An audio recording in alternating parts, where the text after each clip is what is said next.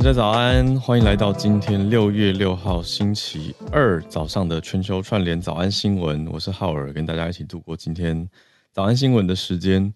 今天的 live 版本，嗯，大家知道我们每天早上是 live 在 Clubhouse 录音嘛，所以今天 live 版本的开播歌就是只有在 Clubhouse 上面才有的，呃，是 Jolin 蔡依林她在日本很有名的 YouTube 频道 The First Take。演唱《玫瑰少年》。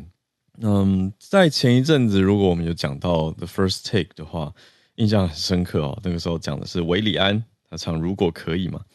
那继韦礼安之后呢？哎，接着蔡依林，她也登上了这个频道。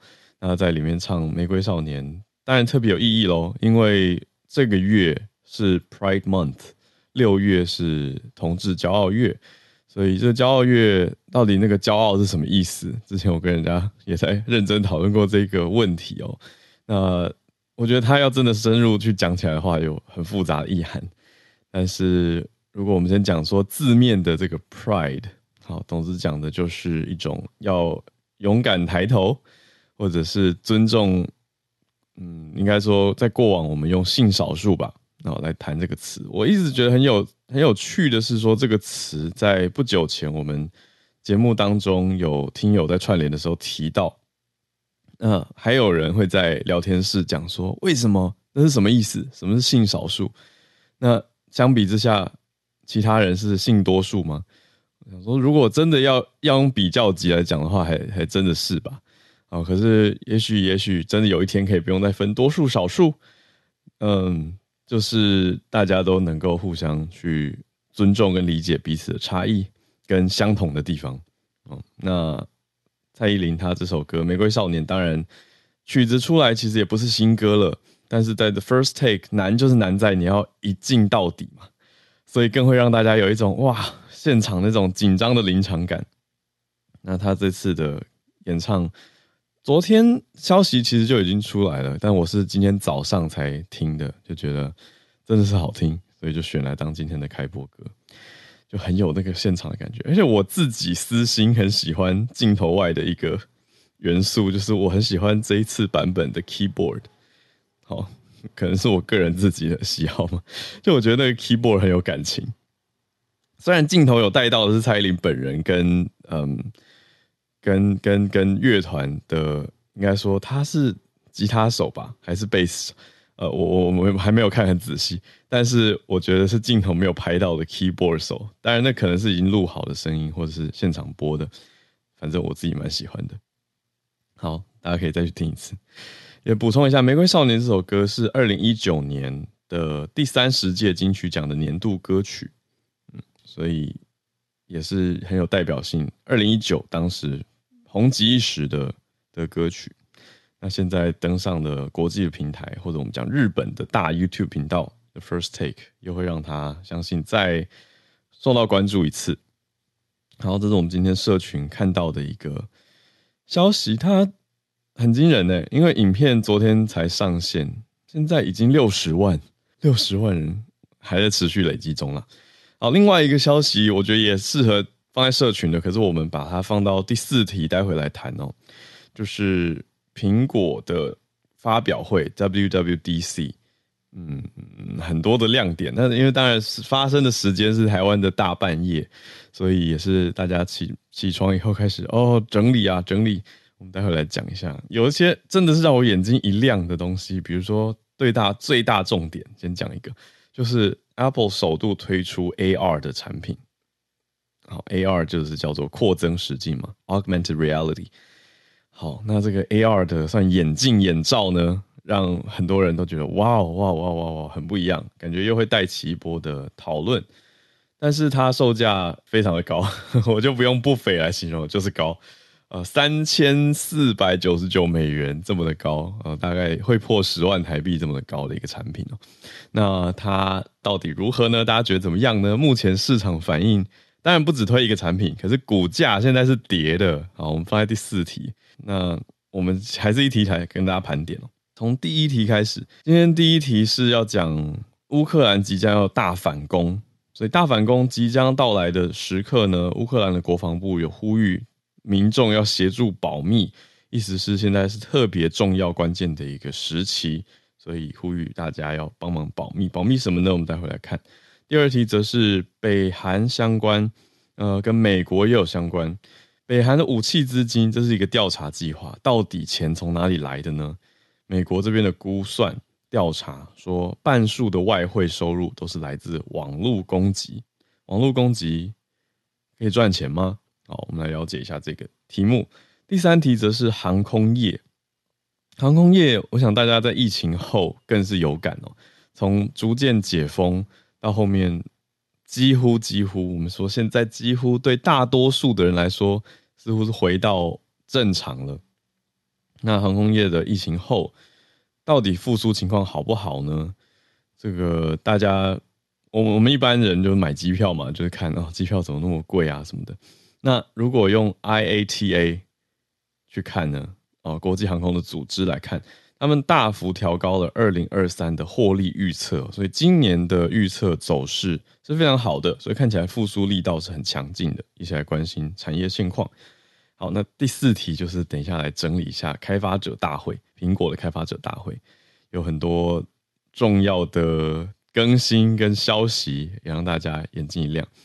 好，那对，刚刚刚讲到那个 AR 头盔，它的名字叫做 Vision，就是视野或者是愿景的这个字，V I S I O N，Vision Pro，Apple Vision Pro，很多人都在讲哦，Vision Pro，Vision Pro，你现在就知道我们在讲的是这个新头盔，大家来跟大家描述一下。好，我们先从乌克兰的反攻开始讲起。那既然说要保密，又把消息放出来说大家记得保密哦，那这样这样还有保密到吗？哦，应该还是有啦，因为在呼吁的是避免重要的情资外泄，所以在讲的是说，乌克兰国防部呼吁的是说，对乌军即将展开等待已久的反攻，不要过度的琢磨。好，什么意思呢？路透社这边的报道是讲到说，乌军已经在发动大反攻，要把东部收回来，还有南部哦。收回来，这两个地方当然大家知道，就是乌克兰目前最最最受到俄国侵略还有占领的地方嘛。那现在持续的在反攻，持续的在收回当中。对，可是乌克兰官员对民众的呼吁是说，不要对反攻的行动加以臆测，说这样可能会帮到敌人。他的意思是，乌克兰的大家，就是乌克兰的民众们，大家因为。实际居住居住在那个地方，那可能看到的天空画面，或者是拍下来的，提出来一些讨论等等等，变成了提供情资跟观测给对方啊。听完当然觉得，嗯，非常能够理解。比如说最近怎么样呢？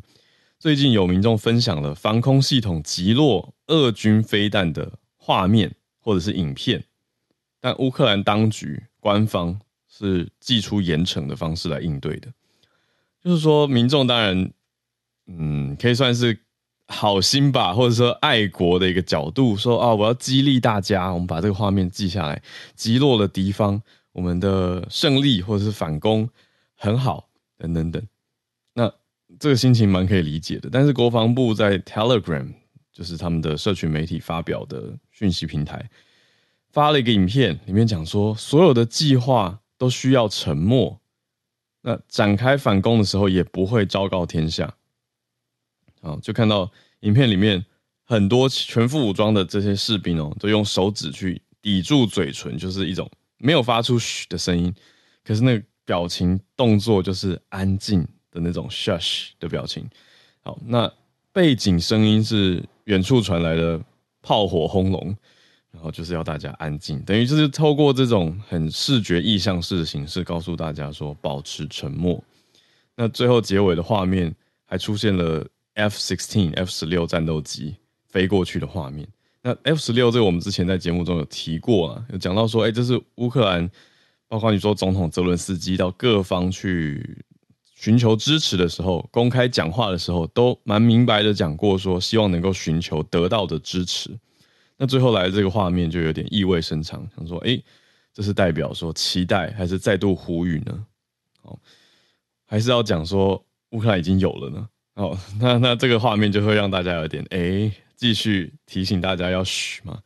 就是如果实际在乌克兰的情资单位或知道的人，啊，这个就是一种我觉得在当代战争的形态样貌，尤其在这个资讯非常高度发达的一个时代，变成一个新的提醒吧。也就是说，大家都有这种能力去做，啊，你说简单的侦查跟资讯交流的时候，反而什么东西要公开来，什么东西公开的方式要给谁，会不会影响到作战？我觉得变成一种新的功课跟新的议题喽。总之，乌克兰的国防部就呼吁说，不要再多谈反攻了哦。但是有意思的是，其他在国际上的大媒体却同时，我们瞄到了说，在《华尔街日报》，总统泽伦斯基他接受专访嘛，就《Wall Street Journal》的专访，他却在里面讲得很明白，讲得很开心，也不是开心，这就是呃，很很热络、很热烈。好了，用热烈来形容比较符合。他热烈的谈到说，我们期待已久的反攻已经准备完成了。那提醒大家，就是在呼吁，反而是告诉大家说要打回去，要打回去，就是喊话啦。等于同时说，哎，最最高领导者总统在国际上放出来的声音是，哎，请关注我们要反攻啦。但是对国内却要提醒大家，要记得严严禁泄露资讯，要保密。所以这些东西，泽伦斯基目前透露出来的消息是说，本来期待拿到更多西方的武器在反攻，但是情况却没有像原来预期的这么好嘛。但还是要反攻，就说没有办法继续等好几个月。本来想要得到一些特定的东西，我想包括 F-16，或者是包括他也讲得很明白，他说爱国者飞弹需要更多，另外也需要他说需要飞弹连呐，哦，不只是飞弹装置而已，然后另外。飞弹连需要发射台啊，还有雷达，还有发射操控站跟其他的设备等等等。那乌克兰目前有两个，情资掌握是两个以上的爱国者飞弹连，但泽伦斯基是说希望可以给乌克兰到五十个连，这是他们的情况。但根据不同的消息指出说，美国到底自己有多少呢？美国有十五个爱国者飞弹营。啊，这算换算起来就是不到九十年，意思是美国的总数也就这样，那不太可能提供那么高的量给乌克兰了。啊，那大多美国部署的是在欧洲跟中东。好，让大家知道一下目前大反攻在即的乌克兰的一些现况。我们来看到第二题，我自己也非常非常好奇的一个题目：北韩的资金跟武器，应该讲武器的钱是哪里来的？美国这边算出来说，美国好，这个来源是谁呢？我们看的是 Nikkei Asia，好，日经亚洲这个媒体，它的资讯来源来自美国的高阶官员，说从美国这边掌握的消息估计是说，这笔钱有所谓的这笔钱是北韩的外汇收入，有一半是从网络攻击来的。那北韩的威胁是近日我们讲到在新加坡香格里拉对话 （Shangri-La Dialogue）。当中重要的一个议题嘛，那这个议题里面包括了上我们上个礼拜才在讲，大家还有印象吗？我们说五月底北韩就发警告嘛，就告诉南韩跟日本说我们要发喽，我们要发间谍卫星喽。好，那那就就开始紧张了嘛，而且也是试射但失败等等等这些东西，消息也持续的发出，所以我们这一题算是一个接续吧。嗯，北韩根据北韩当时发出的通告。他是讲说到六月十一号，其实都还在，我们现在还在范围内哦，时间内会继续发嘛。可是北韩在发出这个消息之后，又说会再次尝试，而且不会先通知，所以是越来越先告知的姿态，但却越来越神秘，所以让大家去了解跟好奇，现在北韩的这个资金到底是哪里来的？那我们刚刚讲的美国官员呢？他就提出说，非常担心加密货币的窃盗，这个倒是符合我们之前的认知跟了解哦。就是说到，哎，北韩骇客蛮密集的针对跟攻击加密货币网络，那这些网网络攻击等于是变成算下来，原来是平壤的重要资金来源。那官员的说法啦，是说担心北韩有一半左右的外汇收入是从网络盗窃。就是利用网络攻击或者是其他非法的手段、不法的手段去取得资金的。那北韩网络攻击，根据资料的掌握，是一八年到现在特别明显的增加了。那刚好就是金正恩领导之下，北韩开始大举在试射飞弹的那个时候，那让大家不免会把两个事件叠在一起，认为是这样推论了。好，所以这一则消息比较偏向是说，根据美国官员的说法跟推论来呈现给大家。嗯，那在 COVID 的时候，北韩的贸易跟很多国家一样是往下掉的。那北韩受到孤立嘛，所以北韩的情况就更加的严重。那北韩外汇收入大多是来自哪里呢？除了刚刚讲的网络攻击以外，还有一部分根据掌握是来自跟中国走私煤炭，这也是一个来源。那北韩的网络攻击窃取多少呢？这现在消息来源改，我们换一个方向，刚刚都在讲美国这边的。现在转到南韩，特别针对北韩去做调查，跟一只眼睛看着北韩的南韩来了。南韩政府的说法是说，北韩在去年这个时节，透过网络攻击窃取了超过多少七亿美元的加密货币，而且想要从国外雇佣的这些骇客来赚钱。意思是这些网络攻击者，或者我们口语俗称的骇客。也不见得是从北韩内部来的，可能是国外的某种网络佣兵，可以这样形容吗？那南韩政府，这是刚是政府政府端掌握的。南韩的民间呢？南韩民间说，去年加密货币窃盗案算下来有十七亿美元，这是比政府掌握的再高出十亿美元。嗯，那南韩这边的消息面是讲到说，北韩请了大概一万名骇客。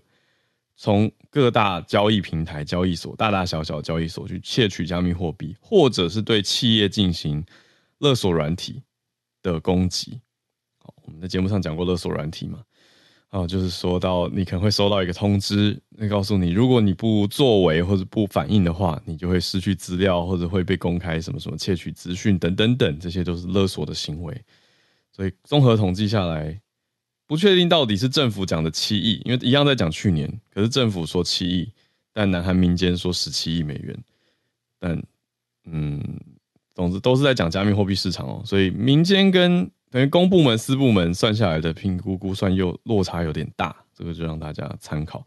总之，不管落差多大，它的结论就是北韩有大量的资金，应该是从网络攻击、骇客。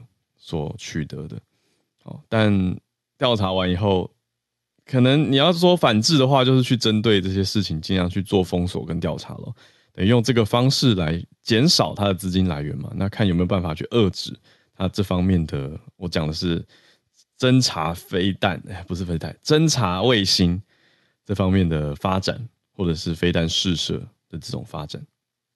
好，那最后讲回香格里拉谈话。呃，非常非常紧张的，包括了日本的防卫大臣，还有南韩的国防部长，他们拉了谁一起谈呢？美国的国防部长，这三方特别在香格里拉对话当中谈到了一个结论，就是说今年底之前要启动一个共享的飞弹北韩飞弹警报情报系统，叫做 Warning Data System。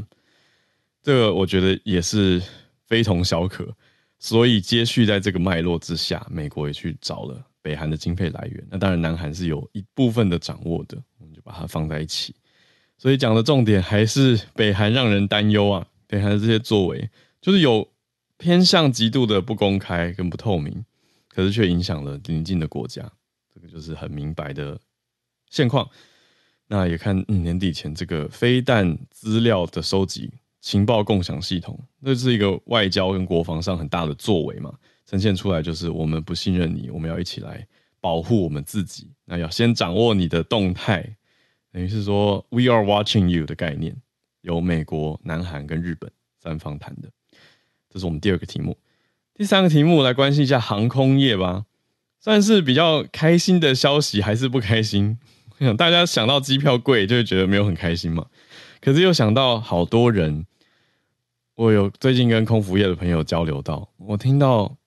很很暖心的一个画面，嗯，我们先讲一下画面，再进到新闻好了。什么画面呢？就是我这个学生啊，他是非常资深的空服员，他我们就在聊啊，就是空服员，你知道，我们是从国泰前一阵子的事件开始讲起的，但但讲聊聊聊聊聊到的是，哎、空服的经验跟 AI 的发展，还有会不会被取代啊，这些你知道最近大家聊工作可能常聊到的题目。那空服员很大的一个专业是在于他的察言观色跟他的经验累积，其实还有包括对航空飞机本身跟飞机操作的知识，我觉得都在其中哈。但他讲到让我觉得很暖心的是什么？他说最近特别是服务一些航班的时候，那个内心的宽容度跟接受度会特别高。我是说什么意思？他说特别是你遇到啊，从比如说。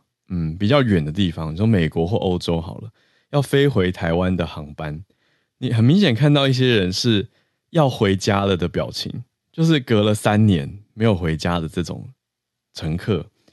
那你他说光看到这个表情，你你就会觉得，哦，it's okay，it's okay。所以我就觉得，哦，这这很温暖，就就是这个应该如果有有。大家有相关的经验的话，不管你的亲友隔了很久，或你隔了很久没有回家了，或者是大家也许本身是空服员吗？啊，或亲朋好友是空服员的话，应该都蛮可以想见这个感受的。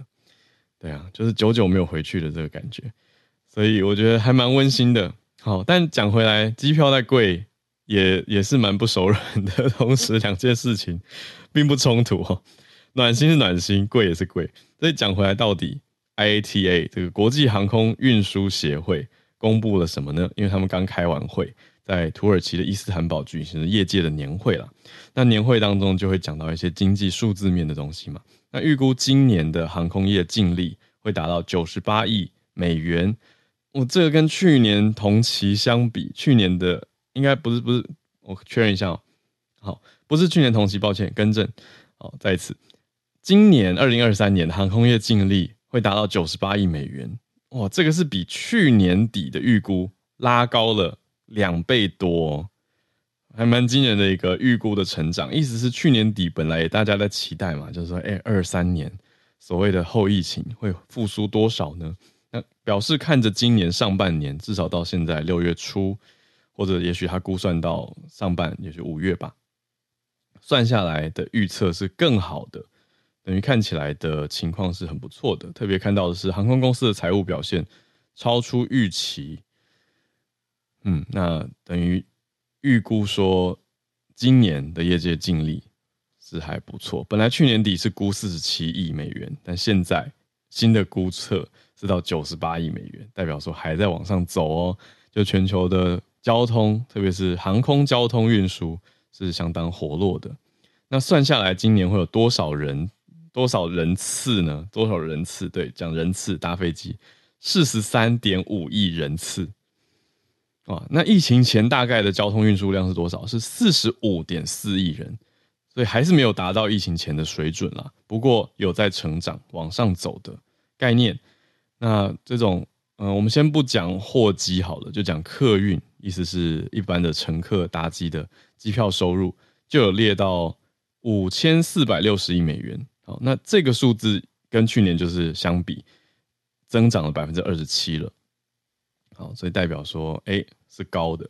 那机票价格到底高在哪呢？大家主要的说法啦，都是讲说机票是贵在燃料。对，但是现在燃油也没有之前，就油价没有之前高的那么夸张啊。可是机票价格也没有看它很明显的掉下来，所以当然还有很多其他的因素啊。就讲到你，比如说，呃，需求多的话，票价也会提高啊。所以现在已经是偏向这个 high demand，就是需求重新走回来的这个路线。嗯，我自己看到的是这个样子啦。那我们这边整理到的资讯，目前大概到这边给大家。所以机票的贵呢，也是持续肉痛有感的贵。好，那我们最后一题来整理苹果的发表会啦。苹果发表会就。嗯，各方的综合观点看下来，是给了很热络的产品讨论。这样说吧，我觉得这次的会后讨论还蛮多的哦，有蛮多的更新，包括说呃作业系统的更新，里面有几项重大的，整理出好几项，我们等下来讲。还有最主要是那个 AR 头戴装置，叫做 Apple Vision Pro。一方面有人觉得很期待这个技术，哇，就是说哇，它要开始跟我们的体感有很明确的交织在一起了。就是 AR 最我最喜欢举的简单例子就是手机上面的宝可梦，就是你桌上明明就没有皮卡丘，可是在你手机里面显示一个皮卡丘嘛。可是当你把这样 AR 的显示眼镜，它是一个显示科技，戴在你头上眼睛前面的时候，等于可以搭载呈现很多的画面或者是辅助显示系统嘛。所以让大家有点期待科幻片里面的想象。不过它售价的确是高，三千四百九十九美元，就是十万多买一个头戴装置。就有人说买一个头。头盔，或者是有人讲更夸张，讲眼罩，它它实际上不是眼罩，它是一个头部显示装置，它是头显，它是头盔。但就有人说十万买一个眼罩，懂吗？总之，这个 Vision Pro 也得到很高度的讨论。那它最大的几个亮点，包括说不用再另外加装控制器，你空手用讲话的，用眼神就可以操作。那它显示的面板是一个 Micro LED 的面板。画素很高，两个眼睛加起来是达到两千三百万的画素。那有用到很多的晶片，它是双晶片的设计，有 M2 晶片啊。大家知道听过苹果的 M2 吗？它也不是第一代了，它是第二代，所以是 M2。那另外还有一个新的东西是 R1 的晶片，这种晶片是处理感测器的资讯。你看，因为不用控制器啊，所以它的 sensor 就非常的需要非常的精密。那也是大家是会期待的，就是哎，到底因为苹果一直以来产品发表，我觉得还我个人啊，这主观了，我觉得苹果的体验还蛮重视产品的体验的，所以真的会有一点好奇，说，哎，他做出来这个 Vision Pro，哎，感觉好像敢推出，你知道，尤其会让大家忍不住对比的，就是很久以前的 Google Glass，就是一直觉得 Google Glass 曾经让大家很期待嘛。可是那个已经好几年前啦，那那个时候也没有真的成功的带动一个市场的使用风潮，有红极一时啦，就是有点像是带会带 Google Glass 的，就是科技潮潮啊的那种感觉，就是觉得哇，这些人很潮流呢。可是也有人会觉得嗯不好看，怪怪的等等。那那个时候这些显示技术当然又没有这么好啊。可是现在是不是来到了一个新的时间节点？那但是售价又还没有办法低下来的这个时间点。市场的反应如何就非常非常关键了，所以我们还要继续接下来看。因为我会这样说，是目前苹果股价显示出来，开发者大会之后是跌的，呃，因为可是这个消息还非常新，所以还要再持续的观察哈。能看到的是发表会之后到美东时间，至少媒体这边整理是截到美东的下午四点半截止，呃，道琼指数是跌了一七九点五八点。哦或者说百分之零点七六，所以看下来股价好像是往下走，嗯，可是还还需要继续再看吧，再继续关注。那其他还有发表哪些东西呢？包括了十五寸的 MacBook Air，就是它的续航力提升等等等。好，产品细节就就不多谈。好，另外还有 Mac Studio、Mac Pro 这些，还有 iOS 17，iOS 就是苹果 iPhone 手机的。这个作业系统啊，也有一些更新，比如说让大家可以更轻松的隔空分享东西，还有说改善打字的速度、准确度等等等，就是偏向使用者体验的一些细节。嗯，大概就是大方向上是这些东西。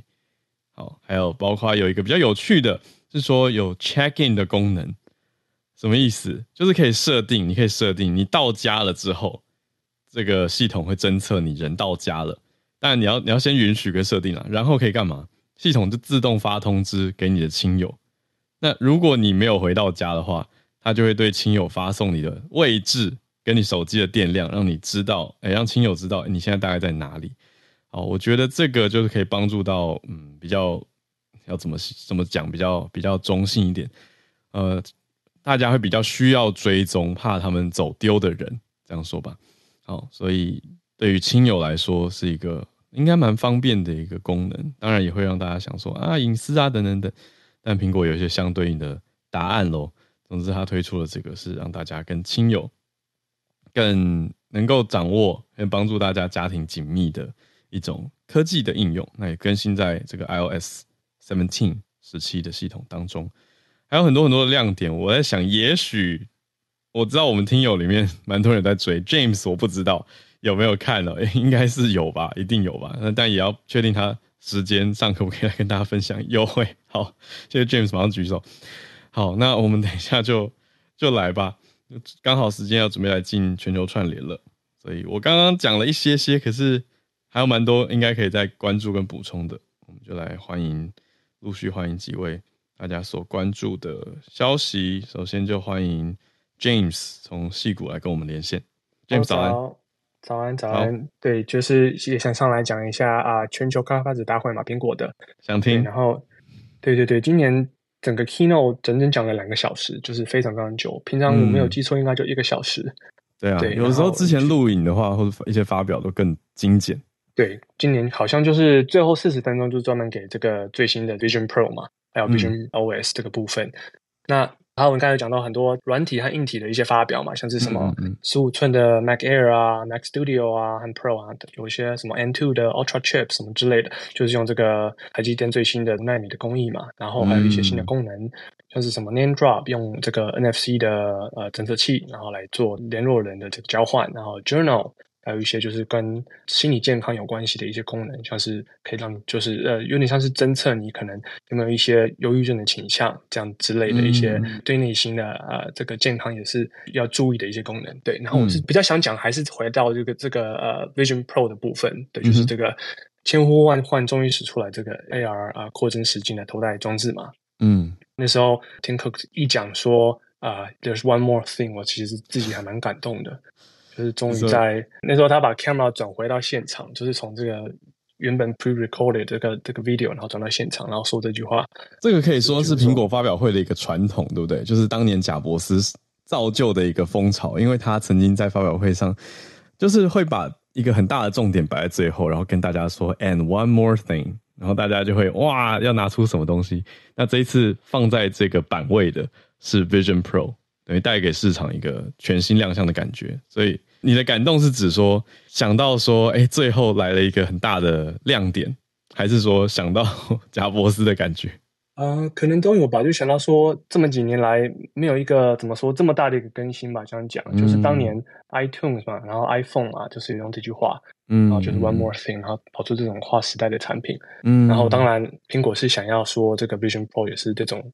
一样的跨时代的产品，等级的，他们对，然后他们也称之说，就是要 enter the era of spatial computing，就是空间运算的时代的第一个装置这样子。嗯嗯，嗯，嗯。然后在硬体的方面嘛，就是浩尔你刚刚有讲，就是。非常非常的顶标，我我自己是这么觉得，就是不止在晶片上用的是 N two 是这个笔电阶级的晶片，嗯，然后相较下，这个 Meta 用的 Cross Pro 就他们最高级，目前最高级的这个头戴式装置，现在是使用就是高通这种啊、呃、行动装置的晶片的等级，就当然没有办法跟 N two 晶片比较这样子，嗯、因为毕竟一个是笔电嘛，一个是行动装置，嗯。然后在相机的方面呢，也没有像 Vision Pro 这么多。然后还有荧幕上啊啊，这个 Meta 使用的是 LED，然后这个 Vision Pro 使用的是 Micro LED，就是呃 Micro OLED actually，在它 website 上面有写。嗯、然后在像素上，一个眼睛就已经有 4K 以上的像素了，这是非常非常夸张的。嗯，对。然后在这个 Meta 的 Cross Pro，它两个加在一起都没有 4K，对，嗯、所以是多于差不多四倍左右这样子。嗯。是是非常非常夸张，那当然就是也显示说它为什么价格这么的尊爵不凡嘛，要三千四百九十九。我觉得这个词用的很好，尊爵不凡，是对对。然后它就是有有放一些就是 use case 嘛，就是这么贵的装置到底有什么用途呢？嗯，那它当然有，就是给很多人很多的想象，很多的不同的这个 use cases，有做出一些 video demo 嘛，就是比如说像是用户可以用这个无限大，你可以有好几个这个。四 K 的这个高解析度的荧幕，然后你可能可以像这个 Tom Cruise 的 Priority Report 当年的场景很像嘛，嗯、就是可以移动任何的荧幕，然后可以跟任何的这个三百六十度角度，然后上下都可以看这样子。那你可能可以呃不需要被空间啊、呃、限制住，你可能可以在飞机上看啊、呃、电影，然后可以看这个一百寸的的荧幕这样子，然后都没有人会打搅你这样子，因为它是在你眼前，对不对？等于，它是利用这个算。要怎么讲？就是装在你眼前呐、啊，所以你可以看到很宽广的视野。对对对，就是你感觉上，虽然他眼睛可能啊、呃，离你眼球可能距离很非常近，可是你感觉上可能会是二十寸，或者就是差不多六十公分以上的这样的一个距离来看它。嗯，其实你不会发觉它离你眼球这么近，然后又是高高解析度的的这个荧幕，你可能更不会感觉到说你看的是荧幕这样子。嗯，所以就是会会是一个非常特别的体验。对，嗯、还有就是一些三 D 内容的拍摄啊，还有一些游戏，还有一个亮点就是这个 Disney CEO Bob Iger 也上台说要跟苹果合作来做一些这个 AR 的一些游戏啊，或是一些体验。然后就有什么呃 Disney 的这个这个米奇，然后他就在沙发上跳来跳去啊，或者在桌上来这个 display 他们这个 Disneyland 很有名的这个 parade 嘛，就是这个游行，在桌上就可以看得到。嗯嗯嗯。然后 Unity 引擎呢，游戏引擎也说要创造出更多的作品这样子，所以其实这些那这些嗯呃 announcement 其实有些是 Taylor 比较像是给开发者的。就让他们知道说有什么东西要来了，嗯、你可能要准备一下这样子。嗯，然后当然还有一些 Meta 没有的功能，像是什么呃 security 方面可以用虹膜来扫描。我记得没有说，好像 Meta 有说这在他们的 roadmap 上面。不过可能呃 Apple 也想要做这方面同样的技术这样子，然后来做解锁的部分。嗯、然后还有这个 FaceTime 很有趣，就是你可以用 FaceTime 来呃整合到这个这个 Vision Pro 上面，然后来做这个 3D Persona，就是做出一个 3D 的模型。啊，你好像啊、呃，用手机跟对方讲话的时候，你可以看到他的表脸部表情还有动作哦。对，就可能好像没有戴眼镜的感觉这样子。哇，我我是觉得说，Tim Cook 在表发表上发表会上面有说，就是这是数十年创新开发出来的 Vision Pro，我觉得就真的是所言不假。就是从这个低耗能的 N 系列晶片啊，自己研发的嘛，嗯、然后到这个 Micro LED，呃，高解析度非常小，就可以非常非常密集的这个像素，嗯、然后有这个。AirPods 的这个 Spatial Audio 也整合到它的 headset 上面，嗯、然后还有各种 component 电池啊、材料、相机，嗯、还有这个 ARV 啊。其实啊、呃，很多人不知道，其实苹果已经支援所有的这个 AR kit 还有 Reality Kit 有有很长一段时间，就是你手机上有一些 AR 或是 VR 的一些 apps，已经很久一段时间了。嗯嗯、其实就从这个二零一七年、一九年就已经有了。然后，嗯，其实手机已经可以扫描一些物件喽。你可以用手机来扫描你家里的内装。还可以做这个三 D 模组，拿来卖房子什么之类的。嗯，只是也是没没有开放给这个普通非开发者来使用。哦、对，其实已经有很多这样的功能，还有什么 Face ID 认脸啊，还有这些什么 Object Recognition 在、嗯、呃 Photo App 里面可以看，可以找物件这样子。然后 Siri 的语音等等，然后都全部开发结果整合到同一个装置上面。嗯，啊，其实这个部分我是觉得比较少人可以就是就是。想到这一点这样子，然后当然特别贵，嗯、因为就是特别特别多顶标的东西在同一个装置上面。嗯，然后呃，我是觉得这样子的策略，呃，我想可能就是在瞄准这个 AR 产业有点，目前有点蛋生鸡鸡生蛋的概念，就是说感觉上好像内容没有比二 D 的呃传统二 D 那么多，然后导致说很少这种软体或是硬体公司想要投资的这个产业，然后因为这样子又导致没有使用者成长那么快。嗯。啊，至少是 repeat 使用者，Meta 其实装置还卖的还不错啊，不过就是 user engagement 没有做的特别好，嗯，嗯，所以说它目前苹果可能想说要开始做这个 ecosystem，打破这个僵局，然后用高级的产品来刺激一下消费者的一些想象，然后开发者的一些想象，嗯，然后未来怎么样不知道啊，可能可能可能就是有一些其他其他的动作这样子，然后。苹果说，今年啊、呃，小部分国国家啊、呃，好像啊，我有个 list 不太记得了。反正就是有一些 Apple Store 会有一些 Vision Pro Labs 会让啊、呃、开发者来使用，从这个暑假开始。然后有一些科技媒体也据报试用一下这个 Reality Pro 啊，就可以就可以等就是他们的 review 看怎么说。对，嗯，然后就我想就让我们继续看下去，这个 Special Computing 这个 era 怎么样可以继续发展。对，就分享到这里。哇，谢谢 James 带来的很多。解析跟过往一些开发历史的小整理，让大家更了解说哇，为什么要卖这么贵呢？就是因为它是一个大整合啊，而且听完真的会觉得哦，有有一点画面。我我会自己想到的是去年太红太红的关键字 Metaverse 元宇宙，反而在这次发表会没有刻意的去绕着这个题目讲，而是强调说现在新的产品可以带给大家什么样的体验。就是我觉得很呼应 James 刚刚说的啊，刺激一下市场、消费者跟开发者。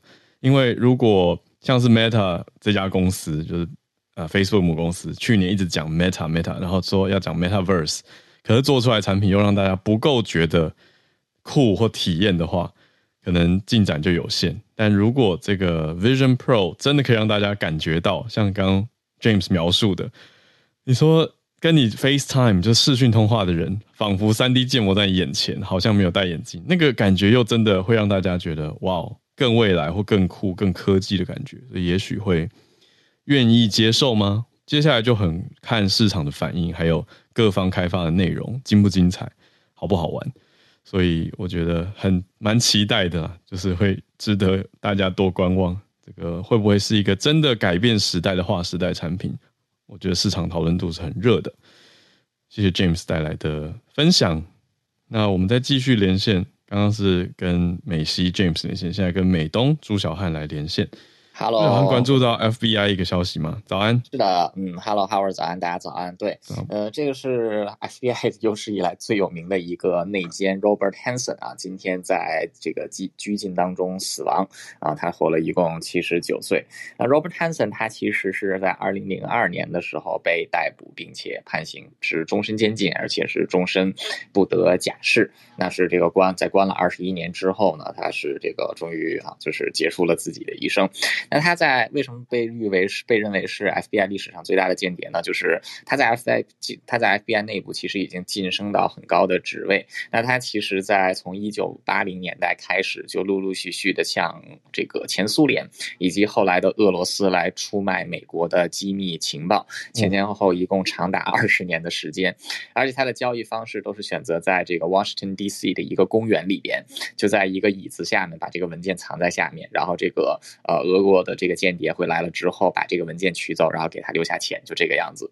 那他这个就是出卖情报，主要就是金钱动机。那他本人其实也有一些奇怪的癖好，呃，比如说他会在自己的卧室里装上摄像头，然后这个会把一个链接发给他的好朋友，他的好朋友可以通过这个摄像头看到他跟他的太太啊，在这个就在床上做事情啊，啊这也是啊，所以这个这个也是这个蛮特殊的，嗯，蛮蛮特殊的。那这个后来到了一九九六年的时候呢，CIA 跟 FBI 就意识到，在他们的内部是有一个很高层的间谍在不停的向苏这个前苏联还有俄罗斯 在啊出卖情报。那最早他们怀疑的是 CIA 的一个高级官员叫 Brian Kelly，那甚至这个还对 Brian Kelly 和他的家人进行过这个就是很严很严肃的这个训话，还有这个拷问啊，就是 interrogation。但是这个 Kelly 就是从头到尾表现出来就是根本不知情的样子，而且甚至这个 CIA 还对他进行。过诱导行动，就是有一个这个，就是有一个人到他门口就说，你已经被 FBI 盯上了，我们要马上离开 Washington D.C. 怎样怎样？就凯利是直接把门就给关上，然后直接是打电话就是给了 FBI 报信，就是说有这个俄国间谍来这个告诉他。嗯，直到后来是在二零零零年的时候，FBI 通过啊这个情报机构获得了一份这个就是通讯档案，这个是一个录音档，就是一个美国的情报部门的人员跟俄罗斯间谍的这个交流。他们本来以为会。听到凯里的声音，结果没有想到听到的是 Robert Hanssen 的声音，那所以他们就引诱 Robert Hanssen，最终是在他交易的那个地点，就是引诱他前往交易，就是抓到一个现行，呃，进去逮就是逮捕他的时候，Robert Hanssen 只讲了一句话，就是 What took you so long？你们怎么花了二十年才找到？这么嚣张。对，What took you so long？那是他在二月十八日，二零零一年的二月十八日被捕。那么是在这个啊、呃、同年的这个啊到了这个就是二零二零二二零零二年的七月呢，他是被正式定罪啊终身监禁。然后他这个今年啊今天的时候被发现在这个自己的囚室当中昏倒，那急救人员对他进行了急救啊送到医院之后还是宣告不治身亡。呃，所以这个也算是美国历史上的一个传奇间谍了啊。那这个。对，就是这个，就是 Robert Hanssen，一个是他职位高岗，而且还隐藏很久，还有就是再加上他被捕的时候那句嚣张的 “What took you so long” 啊，绝对是在 FBI 的历史上是非常大的一个污点啊。这个我在几年前去这个申请 FBI interview 的时候，他们还问我知不知道 Robert Hanssen，我就说了一句 “What took you so long”，他们就笑了一笑。嗯，好的，就是这样。谢谢朱小汉。哇，我正在看这个奇妙的人的资料，他一九七六年成为 FBI 的。Officer，那到了二零零二年被判，所以也在里面做了很多年呢，做了二十几年。那等于从当时关到现在关了二十一年，离世哦，真是一个奇妙的人物啊，Robert Hanssen。谢谢朱小汉的介绍，让大家知道这个，还有学到一个经典句哦，从这边来的。What took you so long？好，就是哎，怎么等了这么久，你们才发现的意思。来，我们继续来连线，来跟。我们镜头转回到亚洲这边来，跟东京的听友连线，跟翠翠，翠翠早安，Hello，早安，好，今天要讲一点健康的，嗯，好，嗯，日本呢，它在，是日本政府在嗯，这个月呢，他公布了一个新的。嗯，他们叫做健康二十一的目标，就是说，呃，健康日本二十一的一个目标。他是说，就是告诉日本的民众，呃，我们每一年每一天应该要摄取多少的东西，然后，嗯，要睡多，呃，要睡多久，然后要走多少路这样子。那他今年呢，他呢，他把他他把他整个就是健康目标大幅的，就是改过。那以例如呢，就是关于蔬菜跟水果的摄取量的话，他现在建议就是一天，嗯，就是日本民众一个人至少就是蔬菜要摄取三百五十克，然后水果的话是两百克。那这个跟之前他们建议的量啊，蔬菜的话是多了八十克，然后水果的话是增加了两倍以上。好，那。关于盐的部分呢，现在目前的就是推荐是每天摄取十克以下，但是呢，它现在新的目标是要七克以下。好，那关于睡眠的部分呢？那我先讲一下为什么盐要要改的话，是因为跟高血压有关嘛。然后关于睡眠时间的话呢，是因为如果睡不过，就很容易，嗯，你知道死亡率会提高。那所以呢，他们推荐日本的民众呢，就是二十岁到五十九岁之间是建议要睡六个小时到九个小时。那如果是六十岁以上的人的话呢，是建议六十呃六个小时到八个小时之间。那据说目前呢、啊，嗯，就是你有获得。充足的睡眠时间的日本民众嘛，嗯，二十到五十九岁的话，只有五十三点二，所以他们的目标是希望可以提到六十 percent。那六十岁以上的话呢，目前只有五十五点八 percent 的人是有睡眠充足的。你说几个小时算睡眠充足？呃，如果是二十到五十九岁，这五十九岁以下的话呢，基本上是六到九个小时。那六十以上的话是六到八个小时，哦、对。那为什么要他们要制定这么多的目标？其实有一个原因，是因为呢，日本政府希望民众可以把他们的健康寿命给延长。嗯，所谓健康寿命跟平均寿命是不一样，平均寿命哦，你知道就。所谓的健康寿命是指说呢，你不需要呃人家照顾，你不需要进到那个所谓的养老院的年纪。那目前日本人的平均寿命，男生是八十一岁，女生是八十七岁。可是问题是，如果是健康寿命的话，是七男性是七十二岁，女性的话是七十五岁。哇！所以其实，然后现在其实日本已经是个。高龄化社会嘛，他们已经改成叫超高龄化社会了。嗯，所以其实说老实话，你在老人家陆续增加的情况之下，可是如果你不够健康的话，你反而是需要人家照顾的。可是其实日本，我们之前我之前有聊过，是日本现在所谓的看护的能力是不够的，所以其实日本呃，日本政府希望是大家可以活到老活得健康，不需要人家照顾这样子。对。嗯好，那呃，另外就是他也有讲说，我觉得一个还蛮有趣的啦，就是说，因为你知道，其实吃一碗拉面呐、啊，因为他目前的目标是说，嗯、呃，七公一个人每天摄取七公克以下嘛。对，我刚才在想，盐味拉面一碗下去就超过了吧？对，其实他有讲，其实一般如果你有喝汤的话，一碗拉面大概的平均的盐分是六克，所以他也建议民众，哦、对，对，对，比我想的好一点，我也会超过。所以他们嗯，基本上是希望民众就是尽量不要喝汤，对，喝一点点可以，就是不要喝太多，对。然后另外就是可能，嗯，因为其实现在啊，日本也有很多所谓的减盐产品嘛，可能大家在就是真的在吃饭的时候，也可，或者说你在煮菜的时候，尽量买一些减盐类的，嗯，比如说酱油啊，或是一些调味料，对。所以我觉得还蛮有趣的啦。好，那这是一个小小的嗯健康分享给大家。好。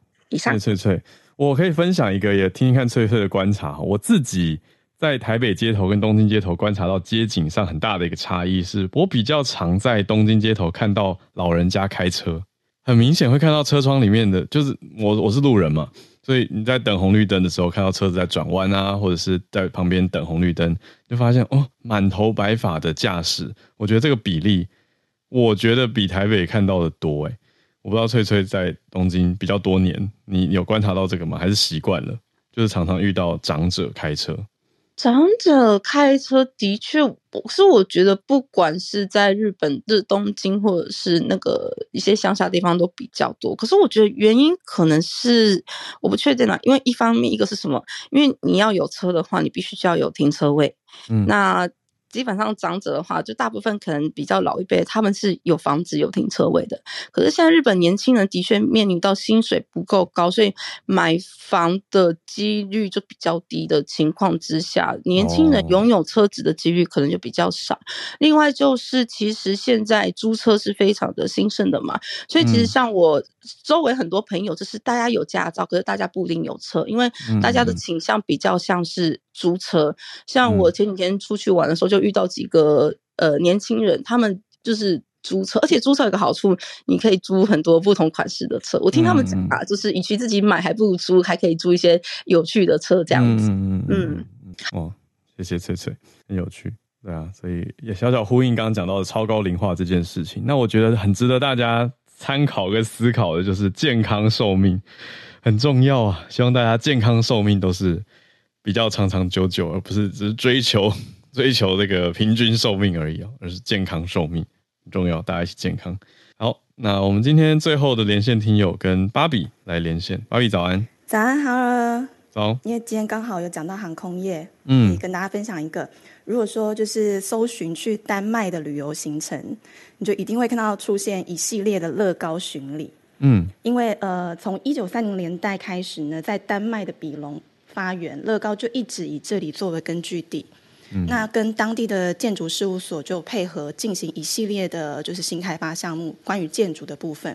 嗯，那最具代表性的就是去年完工的品牌总部，它的外观真的就是像在组乐高积木一样，它有总共八个，就是三到四层楼高的长方体，那可能左右相邻拼接或者是上下堆叠，然后顶端有一个就是乐高招牌鲜黄色的长条形的会议室。嗯，然后它的内部空间，它也是使用就是很大量的乐高代表色黄色，就是你光看到那个画面就会感觉非常的欢乐。嗯，而且它整个建筑结构就是符合低耗能的标准，使用环保建材啊，利用太阳能板蓄电啊，绿化。所以它从乐高延伸到建筑上的巧思，就是它是创造了一连串是不是乐高迷都会想访问的地标。嗯，可是有一个对乐高迷来说是梦想空间。但是他只对乐高的员工开放，就有一个秘密基地，就是乐高的金库。然后他呃，在这个金库里面呢，他收藏摆放了从一九五零年代以来七千五百多套的乐高产品。哦，对，非常就是哦，我在想那个画面，有点 难想象。所以金库是一个名字，对不对？它不是真的。对对对，真的放钱的地方。不是不是，这个是对他们来说是很重要很重要的财产。是啊是啊，就是那个超强，那个地球上最强大的乐高收藏。没错没错，那呃，这个地这个金库呢，它在上个月移到了新址，而且拓宽了空间，就是让未来可以收藏更多组合商品。而且特别的是，有时候他们可能有遗遗漏了某一个年代的产品，或是收集的不够多，是有很多乐高迷提供的。然后让他们把这些东西收集起来。那进到这个金库之后呢，这些摆放商品的货架是依照年份排列的。如果说你想找到你玩过或是熟悉的奈何乐高的话，大概就是大家把你的西元出生年次加个三五岁。小时候，对对对，我们就是在那个时期开始组乐高、吃乐高的。那这 这个地方呢，它是可以看到乐高的历史记录，也是。灵感的来源，所以是他们员工训练一个很重要的地点。嗯、那这里也只对有相关业务的客户开放。哦，那我本来想说这样已经很严格了。对啊。可是其实新跟旧的金库呢，它都有分享导览的影片。哦。对，那这个金库的内容物呢，其实实际上只是乐高拥有的这些藏室里面少数的之一而已。据说还有其他就是秘密的房间。有一个几乎就是完全禁止进入的，就是人进去之后，你也不知道他们在里面干嘛，也不知道里面会有什么东西。这么神秘？对，完全没有曝光过。哇！那可是我觉得可以触摸到公司的历史是一件非常酷的事情。嗯，因为作品集非常重要嘛。那很多设计开发的灵感很少是凭空出现的。嗯，它通常是曾经做过某一个项目带来的启发。嗯、那我们再从当中去发想，说可以怎么变化，或是与时俱进的更新。嗯，对，有兴趣的朋友可以搜寻刚刚提到的关键字，观看报道跟影片。嗯，以上跟大家分享。谢谢芭比，听着让人很想去，可是又不开放，真是真是讨人厌。听着心痒痒，就觉得 就觉得这么这么特别。在他们的影片下面啊，就是很多人留言说，这是他一生唯一愿意进去打扫的地方，就是你要他做什么都可以，只要让他进去。大家也是很有创意。对对对，哈尔，我可以补充一下乐高几个细节嘛？嗯哼，对，因为呃，有有时候呃，网网上有很多文章啊，就是会讨论说，怎么哪一个乐高才是正版的。哦，因为之前呃有一阵子其实出现有盗版的乐高，嗯，那它几个细节是除了人物之外，它的人物都是脑子有洞的，就是不是在骂他，是说他的头顶偷讲，对，他的头顶我知道他头顶有一个洞孔洞嘛，对对对，他头顶都有几个通风的小孔，那他这个有三个说法，就是其中之一个是避免小朋友误食之后完全堵住气管，哦哇，对，就是有洞可以让空气流通，可是这讲的好像每个小朋友都会吃只吃头一样。